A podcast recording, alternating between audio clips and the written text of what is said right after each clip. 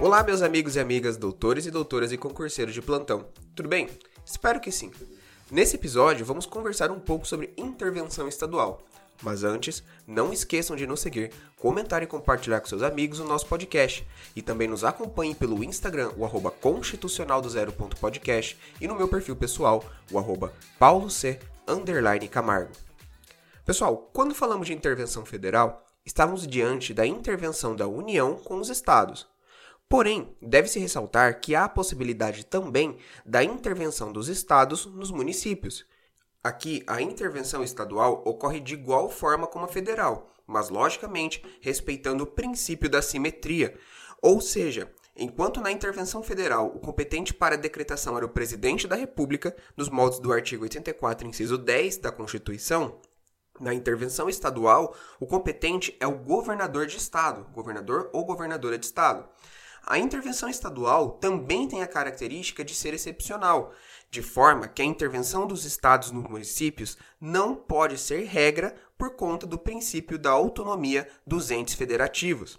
Sendo assim, o decreto de intervenção estadual também deve obedecer ao parágrafo 1 do artigo 36 da Constituição Federal, de forma a especificar a amplitude, o prazo e as condições de execução e que, se couber, nomeará o interventor. Ressalta-se que, no caso da intervenção estadual, também há um controle político a ser exercido.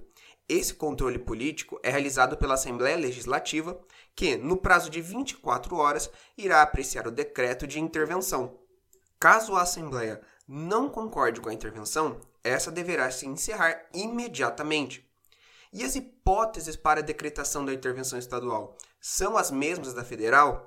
Não, pessoal. As hipóteses de intervenção estadual estão previstas no artigo 35 da Constituição, sendo deixar de ser paga sem motivo de força maior por dois anos consecutivos a dívida fundada, não forem prestadas contas devidas na forma da lei, não tiver sido aplicado o mínimo exigido da Receita Municipal na manutenção e desenvolvimento do ensino e nas ações e serviços públicos de saúde, e o Tribunal de Justiça der provimento à representação para assegurar a observância dos princípios indicados na Constituição Estadual ou para prover a execução de lei, de ordem ou de decisão judicial. Vamos analisar o inciso 1, que é deixar de ser paga, sem motivo de força maior, por dois anos consecutivos a dívida fundada. Quando falamos em dívida fundada, estamos diante do montante total apurado sem duplicidade das obrigações financeiras do ente da federação, assumidas em virtude de lei, contratos, convênios ou tratados e da realização de operações de crédito para amortização em prazo superior a 12 meses. As operações de crédito de prazo inferior a 12 meses, cujas receitas tenham constados do orçamento, também integram a dívida pública consolidada. Esse conceito foi trazido do próprio site do Tesouro Transparente Nacional. E o que compõe a dívida fundada? Ainda no site do Tesouro Transparente, ali é citado que a dívida fundada é composta por Dívida imobiliária, que refere-se aos saldos da dívida pública representada por títulos emitidos pela respectiva esfera de governo dívidas contratuais, que refere-se aos saldos das dívidas contraídas por meio de empréstimos e financiamentos internos e externos, e do parcelamento e renegociação de dívidas de tributos, de contribuições previdenciárias e sociais, do FGTS, do parcelamento de débitos com fornecedores, entre outras.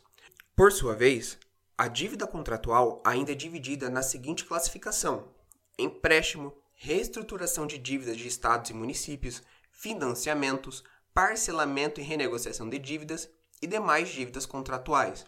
Ainda na subdivisão quanto o que integra a dívida fundada, há também os precatórios posteriores a 5 de maio de 2000, inclusive os de 5 de maio de 2000, vencidos e não pagos.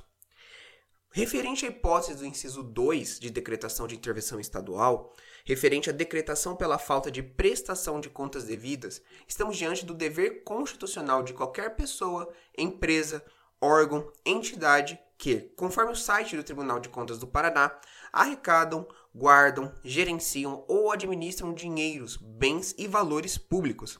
Aqui há o dever de prestar contas quanto à finalidade, a utilização, o gerenciamento, a arrecadação do dinheiro e ou dos bens públicos. Se o município não cumprir com a prestação de contas, surge o fato gerador passível de resultar na intervenção estadual. Um ponto importante de se destacar da hipótese do inciso 4 é que trata-se de única hipótese que, além de depender da decretação do governador, depende também de ação julgada procedente pelo Tribunal de Justiça. Tomem cuidado apenas com uma coisa: a intervenção sempre é feita de um ente maior sobre o menor, diretamente abaixo a ele. Ou seja, a intervenção federal é a intervenção da União nos estados, e a intervenção estadual é a intervenção dos estados nos municípios. Mas será que tem como a União intervir nos municípios?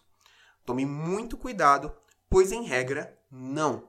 Porém, se o município for localizado em um território federal, a União é quem pode intervir. Como atualmente não temos territórios federais, não temos na prática essa hipótese. Porém, se em uma prova for citado que determinado município é localizado em um território federal, daí sim a União é quem irá intervir. Mas minha gente, como tudo que é bom dura pouco, por hoje vamos encerrando por aqui também. Mas me diga, gostaram do episódio de hoje? Siga o nosso podcast em todas as plataformas disponíveis e venha nos dar a sua opinião quanto ao tema ou então sugestões para os próximos episódios no Instagram, o arroba constitucional do zero ponto podcast e no meu perfil pessoal, o arroba paulo c, underline camargo, tá bom?